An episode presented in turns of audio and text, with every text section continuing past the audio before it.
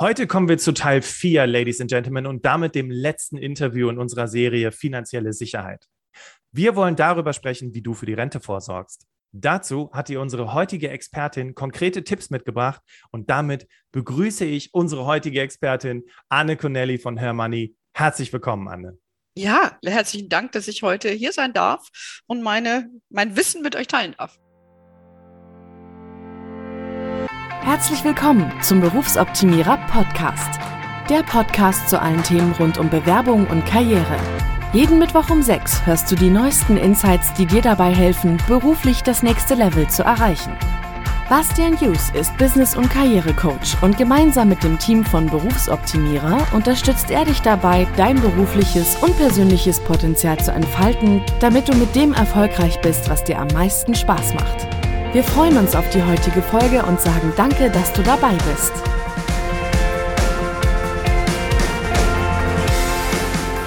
Herzlich willkommen, Ladies and Gentlemen. Wir wollen in unserer vierteiligen Serie zum Thema finanzielle Sicherheit aufklären und Mut machen, sich mit dem Thema Finanzen zu beschäftigen. Hintergrund des Ganzen ist, dass du dir später keine Vorwürfe machst, weil du dich viel zu spät damit beschäftigt hast.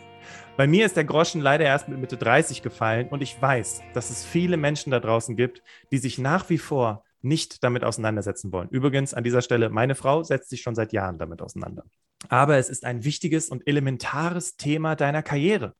Unser persönlicher Wunsch vom Berufsoptimierer ist es, dass du später in deiner Rente keine finanziellen Sorgen haben musst und ein gutes Leben nach vielen Jahren erfolgreicher Arbeit hast. Und wie du das hinbekommst, das verrät dir unsere heutige Expertin. Anne Connelly ist langjährige Topmanagerin in der Investmentfondsbranche und Gründerin von hermoney.de, dem unabhängigen und reichweitenstärksten Finanzportal für Frauen.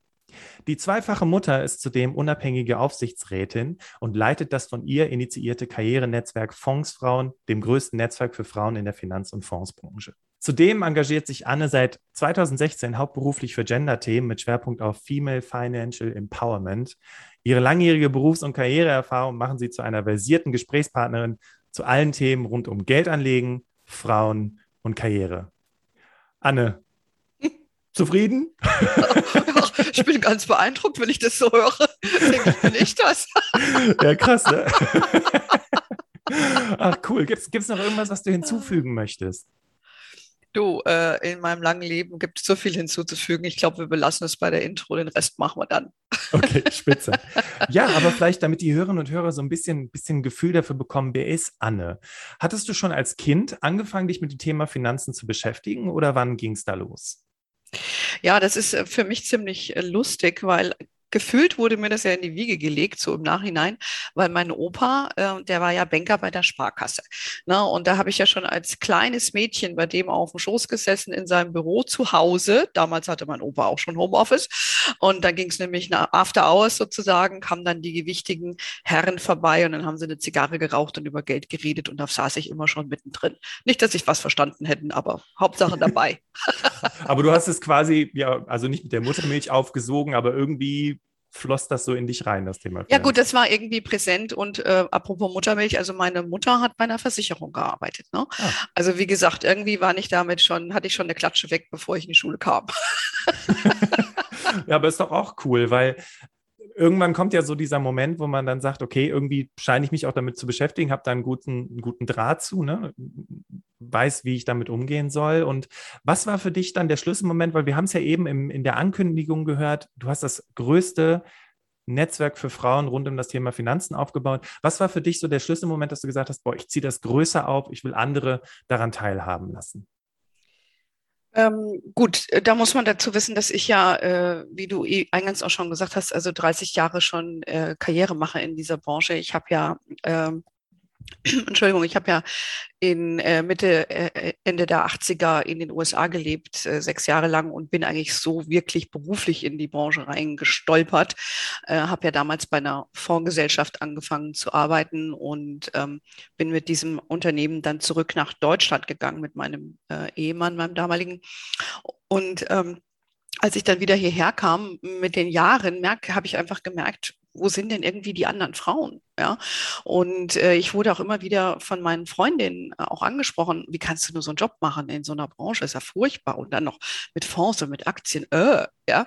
Und das habe ich irgendwie nie so ganz verstanden. Und ähm, ich muss allerdings auch dann sagen, dass ein sehr prägender Moment für mich war, als in 2008, 2009 ähm, die Scheidungsgesetze dann äh, verändert wurden und Realität wurden für viele Frauen.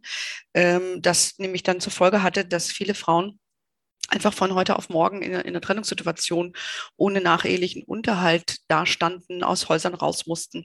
Also dass wirklich prekäre Situationen entstanden sind. Das fand ich wirklich alarmierend. Und gepaart mit meiner langjährigen äh, Berufsgeschichte ähm, habe ich dann gedacht, da muss man doch mal irgendwie was machen. Und als ich dann äh, beschlossen hatte, mein, mein Firmen, äh, meine Firmenkarriere äh, wollte ich in der Form nicht mehr fortführen, weil ich ja sehr lange Corporate Career gemacht habe, ähm, habe ich gedacht, ich mache da was in diese Richtung. Und äh, so habe ich dann zum einen die Fondsfrauen gegründet. Das ist ja das größte Karrierenetzwerk für Frauen in der Finanz- und Fondsbranche im deutschsprachigen Raum, weil es eben auch zu viele wenige Frauen gibt, die dort arbeiten. Ja. Und, äh, und das hat natürlich auch Konsequenzen, wie das Ganze vermarktet wird, aber das ist nochmal ein anderes Thema. Und ähm, einfach auch äh, eine Retail-Brand, sag ich mal, zu machen, um einfach die normale Frau, die das ja trifft, die auch diese drei Entscheidungsgesetze unvorbereitet getroffen haben, dass das nicht wieder vorkommt. Das heißt, ihr habt dann mit dem Karrierenetzwerk angefangen, da entsprechende Schulungen anzubieten oder wie, wie müssen wir uns das vorstellen? Nein, das Karrierenetzwerk ist lediglich für Frauen innerhalb der Finanz- und Fondsbranche. Ja, okay. Da geht es mehr um dein Thema, da geht es um Karriere, äh, dass Frauen in die Branche kommen, vermehrt, weil das ist ja ein Thema, das wird ja immer noch, zu wenige Frauen kommen in unsere, in unsere Branche rein. Die Gründe dafür sind vielfältig, das sprengt jetzt heute unseren Podcast. Ähm, aber und wenn sie dann da sind, werden, bleiben Frauen oft nicht lange und machen auch, schaffen es auch nicht an die Spitze. Ja, und das ist eigentlich, wo wir mit den Fondsfrauen ansetzen, zu gucken, wie können wir das, diesen, diesen Spagat hinbekommen und machen da übliche Netzwerksachen. Wir vernetzen Frauen, wir ähm, holen, ähm, wir reden mit den Unternehmen, wir haben Mentoring. Also wir bieten da eine Fülle von Sachen an. Genau, also die Fondsfrauen sind ja nun äh, ein Element, ist, spielt sich mehr im B2B-Bereich ab und Her Money ist halt eine, eine Plattform, die sich im Retail-Bereich bewegt. Ich verstehe. Okay. Und Jetzt hattest du das ja gerade angesprochen mit dem Scheidungsgesetz und ich glaube, eine ganze Menge Hörerinnen, aber vielleicht auch Hörer, die, die, die hier mithören, denken, ja, stimmt, daran erinnere ich mich, das war wirklich richtig schlimm.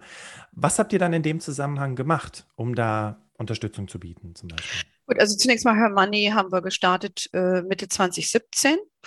Ähm, und das ist äh, eine Online-Plattform, das größte Online-Portal für Frauen zum Thema Geld. Da geht es um alle möglichen Themen der finanziellen Unabhängigkeit, ob das jetzt ist wie, äh, warum sollte ich einen Aktiensparplan machen oder einen, einen Fondssparplan, wie geht sowas, bis hin aber auch über diese softeren Themen, sage ich jetzt mal soft im Anführungszeichen, ne, wie, wie rede ich mit meinem Partner über Geld, ähm, wie behalte ich meine finanzielle Unabhängigkeit in einer Beziehung, aber auch äh, solche Themen wie Pflege und, und also wir haben da ein sehr breit aufgestelltes Portal. Wir machen äh, Veranstaltungen, äh, die gibt es bei uns, die gab es offline, die gibt es natürlich jetzt online, die sehr beliebt sind. Äh, es gibt einen Podcast auch wie, wie bei dir, der sehr, sehr stark gehört wird. Der richtet sich ausschließlich an Frauen. Männer dürfen natürlich auch zuhören, aber unser Angebot ist wirklich an Frauen, weil Frauen eben den meisten Bedarf, Nachholbedarf haben, wenn es um ihre finanzielle Unabhängigkeit geht und, und ihre finanzielle Souveränität. Okay. Jetzt Thema Herausforderungen, Hürden oder auch einfach das Leben. Jetzt haben wir es eben im Prolog gehört, du bist ja auch Mutter von zwei Kindern. Das heißt, wir haben es gehört, du, du, hast als, äh, du bist Managerin, du bist im Finanzvorstand und so weiter und hast wirklich Karriere gemacht. Und dann gab es ja diesen Moment, wo du Kinder bekommen hast. Und ich kann mir vorstellen, dass du dich immer mit dem Thema Vorsorge beschäftigt hast. Aber wie hast du das in der Zeit gemacht, wo du in Elternzeit gegangen bist oder wo du in Teilzeit vielleicht auch gearbeitet hast? Hm. Na, habe hab ich alles nicht gemacht, ja. Also du, meine Kinder sind ja inzwischen erwachsen. Mein Sohn ist 25, meine Tochter ist 21. Und zu der Zeit hattest du die Möglichkeit, äh, entweder bleibst du zwei Monate zu Hause oder drei Jahre.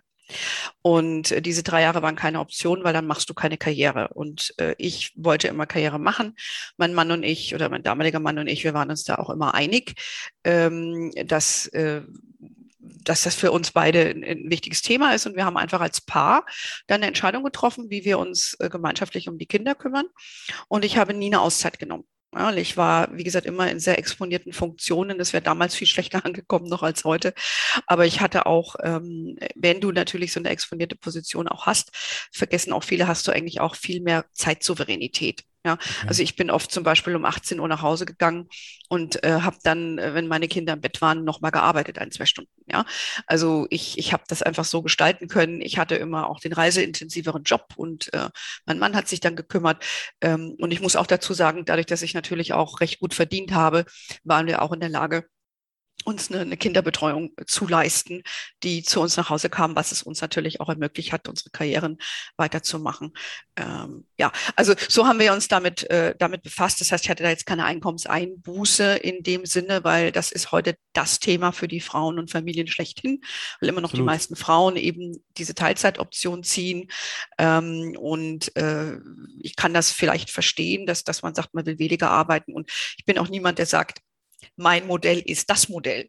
Ja, das ist, was wir als Paar für uns beschlossen haben, was für uns funktioniert hat. Und ich plädiere auch im Rahmen von Herrn Money einfach auch dafür, findet das Modell, was zu euch passt. So. Und dann muss man aber über das, über das Geld natürlich sprechen, wie man, wie man das entsprechend löst und nicht einfach nur in alte Muster verfallen und denken, ja. ne? Weil was ich eben auch feststelle, ist, dass der Druck auf die jungen Frauen, besonders auf die Frauen, immens ist. Ja, also du hast äh, den Druck, den wir uns selbst machen, ja, weil wir diesen Drang zum Perfektionismus haben. Ähm, dann hast du den Druck von außen, sei das jetzt die Mutter, die Schwiegermutter, die Freundin, die Nachbarin, ja, die dann sagt, ja, wie kannst du nur und willst du dein Kind schon in so einem Alter und hier und da? Und da muss man wirklich sagen, es ist für Frauen wirklich schwer, da selbstständig ihren Weg zu gehen und Entscheidungen zu treffen, selbst wenn man sich mit seinem Partner abgestimmt hat. Ähm, also ich bin aber jemand, die von meiner Persönlichkeitsstruktur, wo das eher so ein bisschen abprallt, wo ich mir denke, hey, das ist hier mein Ding und wir ziehen das durch. Und ähm, meine Kinder haben beide Abitur, äh, die sind beide gut beruflich unterwegs, die gehen freiwillig mit ihrer Mutter essen und kommen nach Hause und mein Sohn arbeitet mit mir. Das geht. Ja, also man ja. erzieht da keine paranoiden Kinder, nur weil ich nicht 24-7 äh, meine Kinder betreue. Ja? ja? Also vielleicht noch abschließend dazu, weil es ist ein sehr wichtiges Thema. Ich finde immer für Kinder ist es wichtig, dass sie eine Stabilität haben und dass sie eine Infrastruktur haben, weil sie brauchen einfach etwas, wo sie jeden Tag wissen, so geht das, so geht ihr Tag und, und handelnde Personen, die ihnen vertraut sind. Und ähm, ich hatte ja einen sehr unsteten Lebenswandel, weil ich auch viel verreist war. Aber da wollte Zeugen, das haben meine Kinder nicht, nicht mitbekommen, sondern die sind morgens aufgestanden und da war dann entweder der Papa da, die Mama da oder da war die Kinderfrau da und der Tagesablauf für die war war einfach, hm, da war mal der und mal der da. Und ich glaube, wenn man diese Strukturen schafft, ähm, dann kann man in Ruhe einmal arbeiten und zum anderen aber auch die Kinder fühlen sich damit wohl. Also für alle, die drüber nachdenken, don't be shy, go for it. Im Grunde genommen hast du jetzt schon einen wichtigen Aspekt genannt, weil ich wollte so ein bisschen auch darauf hinaus, okay, was, was können denn aber Frauen tun, die halt eben nicht sehr, sehr gutes Geld verdienen oder die beispielsweise eben nicht die Möglichkeit haben, ähm, dann weiterzuarbeiten, weil sie vielleicht einfach eine andere Einstellung zu dem Thema haben. Aber eine Sache hast du schon gesagt und die fand ich sehr wichtig, sich abzustimmen mit dem Partner und vor allem auch auf Seiten des Partners, liebe Männer, die hier zuhören, die Bereitschaft zu haben, zu sagen, okay, ich, ich übernehme genauso Verantwortung. Ich habe mich, ja. ähm, Bekannter von mir, habe den neulich getroffen, der ist hier gerade im Allgäu im Urlaub und dann sagte ich so zu dem, und äh, wie geht's dir so? Und er so, boah, denn, der Urlaub ist so anstrengend. Ich habe jetzt hier wirklich äh, den ganzen Tag die Kinder und Normalerweise, wenn wir zu Hause sind, dann gehe ich immer ins Büro und meine Frau kümmert sich um die Kinder. Und jetzt merke ich erstmal, wie anstrengend das Ganze ist, sich hier 24-7 um die Kids zu kümmern. Das ist aber nicht, weil er ein schlechter Mensch ist, sondern weil er sagt, okay, ich bin halt derjenige, der jetzt hier das Geld verdient. Aber es ja. ist auch wieder, da sind wir wieder bei dem klassischen Rollenbild. Ne? Ja. wo, wo Geld, halt Geld, ist, Geld ist halt auch Macht. Ne? Aber das ist ein sehr, äh, das ist ein sehr großes äh, Gespräch hier. Aber ich, wie gesagt, ich finde, man muss sich mit seinem Partner abstimmen. Ich sage auch immer Augen auf bei der Partnerwahl. Man muss dieses Gespräch auch führen. Ja? ja? Also es gibt ja auch ein wunderbares Buch von der Sheryl Sandberg, das empfehle ich jeder Frau. Das ist der, die Bibel jeder Frau, finde ich jetzt mal, der modernen Frau. Und man sollte einfach gucken, was passt für sich selbst und ähm, wie kriegt man das gebacken. Und äh, ähm, ich will da auch niemanden Vorschriften machen. Ich ja. sage nur, du musst wissen, was deine persönlichen Lebensentscheidungen für finanzielle Konsequenzen haben. Ja. ja. Und dann ändert sich auch die Debatte mit dem Partner. Ja, wenn ich nämlich hergehe und sage, so Schatzibärchen, ähm, jetzt lass uns doch mal über das Geld reden. Ich bleibe jetzt hier zu Hause. Ich verdiene jetzt noch weniger, nämlich fast gar nichts. Ähm, wie können wir da einen Ausgleich herstellen? Wie wäre es, wenn du jetzt mal einen Sparplan für mich machst, ähm, um eben diese Rentensache auszugleichen oder einen Riester weiter zu bedienen oder wie auch immer? Ähm, ich glaube, das ändert auch komplett die Debatte.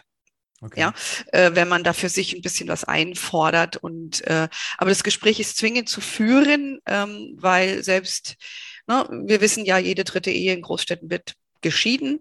Ähm, man muss einfach dieses Gespräch führen und, und sollte auch keine Angst haben zu sagen, äh, was dann oft von den Männern kommt, ja, wie kannst du denn heute schon am Anfang ans Ende denken? Ja, aber so ist das Leben. Ja, so ist das Leben. Und auf der anderen Seite fand ich es gerade ganz interessant, dass du gesagt hast, hey, richte für mich einen Sparplan ein. Ich kann in der Zeit eben nicht wirklich was wegtun.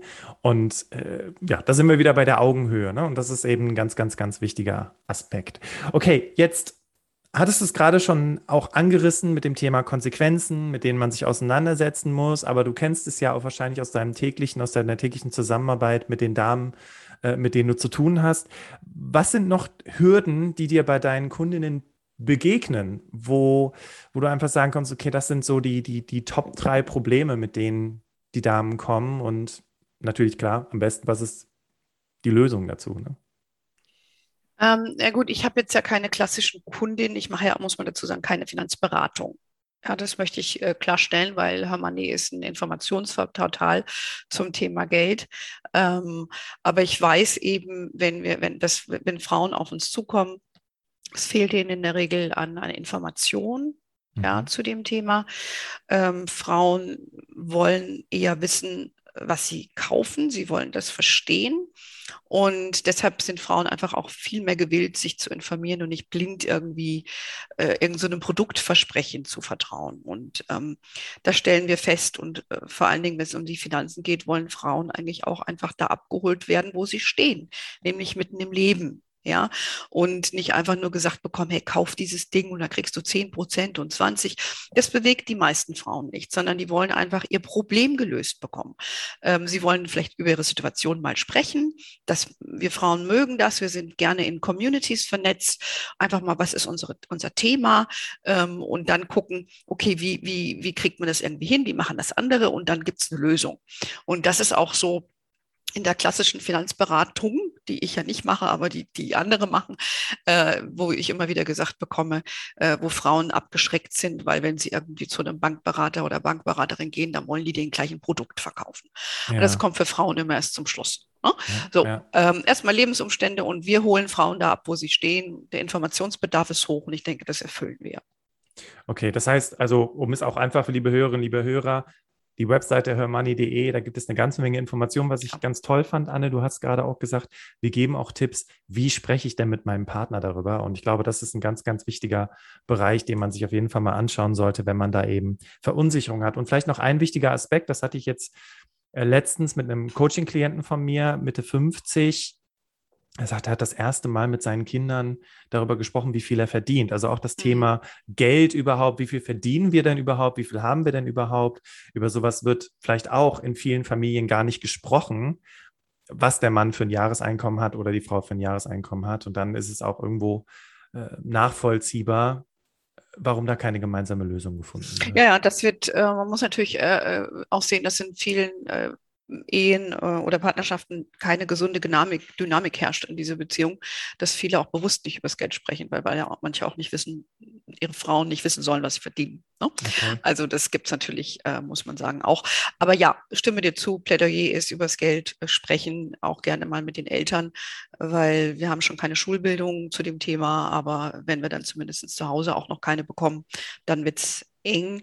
Und äh, aber es gibt ja heute Gott sei Dank durch die Social Media viel mehr Angebote wie meins. Wir richten uns natürlich primär an Frauen, aber Männer dürfen auch vorbeigucken. Ähm, gibt es ja heute mehr Möglichkeiten, sich schlau zu machen. Man muss aber auch, muss ich dazu sagen, fairerweise genauer hingucken, wer einem was erzählt. Oder auf Instagram. ja, absolut, absolut. Da gibt es ja extrem viele ähm, Du hast es gerade Blender genannt, Blenderinnen und Blender. Und äh, natürlich ist es wichtig, da irgendwo auch die Spreu vom Weizen trennen zu können. Jetzt wollen wir ja heute darüber sprechen, wie sorge ich vor? Ja, und jetzt gehen wir mal davon aus, dass hier jemand zuhört, der sich noch nie mit der Thematik beschäftigt hat. Was ist denn vielleicht so eine Art Einsteigerprodukt, ähm, was ich angehen kann, wo ich schon mal vielleicht mit einem kleinen Geldbetrag anfangen kann? Um ja gut, vielleicht wichtig erstmal, wenn wir reden ja hier über Leute, die im Angestelltenverhältnis sind. Du hast ja viel Potenzial erstmal über die betriebliche Altersvorsorge. Heute steht dir ja als ähm, Angestellter zu, dass dein Arbeitgeber dir da was bieten muss. Und wenn der Arbeitgeber äh, kein eigenes Angebot hat, hat dann äh, kannst du dir selber was suchen in Form von einer Direktversicherung. Und sowas würde ich auf jeden Fall empfehlen zu machen, weil du das einen Steuervorteil hast, indem du vor Steuer reinsparen kannst und du hast den Steuerstundungseffekt. Die Steuer kommt dann erst, wenn du in Rente gehst. Und wenn man das dann verknüpft mit etwas Intelligentem, ich sage jetzt mal aktienbasierte Investments, dann finde ich, ist das gut. Das sollte man auf jeden Fall angucken und machen, ähm, weil das ist eben etwas, was ich auch immer meinen Angestellten früher äh, empfohlen hat und auch heute wieder tue, weil ich glaube, das ist wichtig. So, wenn du jetzt aber selber darüber hinaus noch was tun möchtest, äh, ist es auf jeden Fall äh, dienlich zu sagen, ich mache einen Sparplan in, in einen Investmentfonds, der in Aktien investiert. Ähm, ich glaube, das ist ein gutes Produkt. Das ist dieser Tage auch gefühlt alternativlos. Ne? Bank, ja brauchen wir, glaube ich, nicht diskutieren, wo das genau, hinläuft. Geldkonto oder Sparbuch. ist alles null. Ja. Ähm, und wenn man dann Vermögensaufbau betreiben will und seine Rente zusätzlich, ist das eigentlich ein sehr zentrales Element, mit kleinen Summen viel zu erreichen, sehr flexibel, ist ein sehr ähm, stark reguliertes Umfeld, ist ja auch mal wieder wichtig. Ne? Es gibt ja viele Produkte, die, die nicht so stark reguliert sind. Und deshalb bin ich auch seit Jahrzehnten, wo ich in der Branche bin, auch ein großer Fan von Fonds, beziehungsweise auch ETFs. Das ist ja eine Variante davon. Also so würde ich das jetzt mal sagen. Okay, Anne, jetzt mh, hm, gehen wir mal davon aus, also das, der Grund, warum Menschen ja nicht sich mit Aktien oder ETFs oder was auch immer in der Richtung beschäftigen, ist, weil sie ja äh, sagen, okay, das ist ja alles unseriös, Glücksspiel, komisch, äh, undurchsichtig. Jetzt hast du gerade was ganz Wichtiges gesagt, und zwar, es ist sehr streng reguliert. Das ist das eine.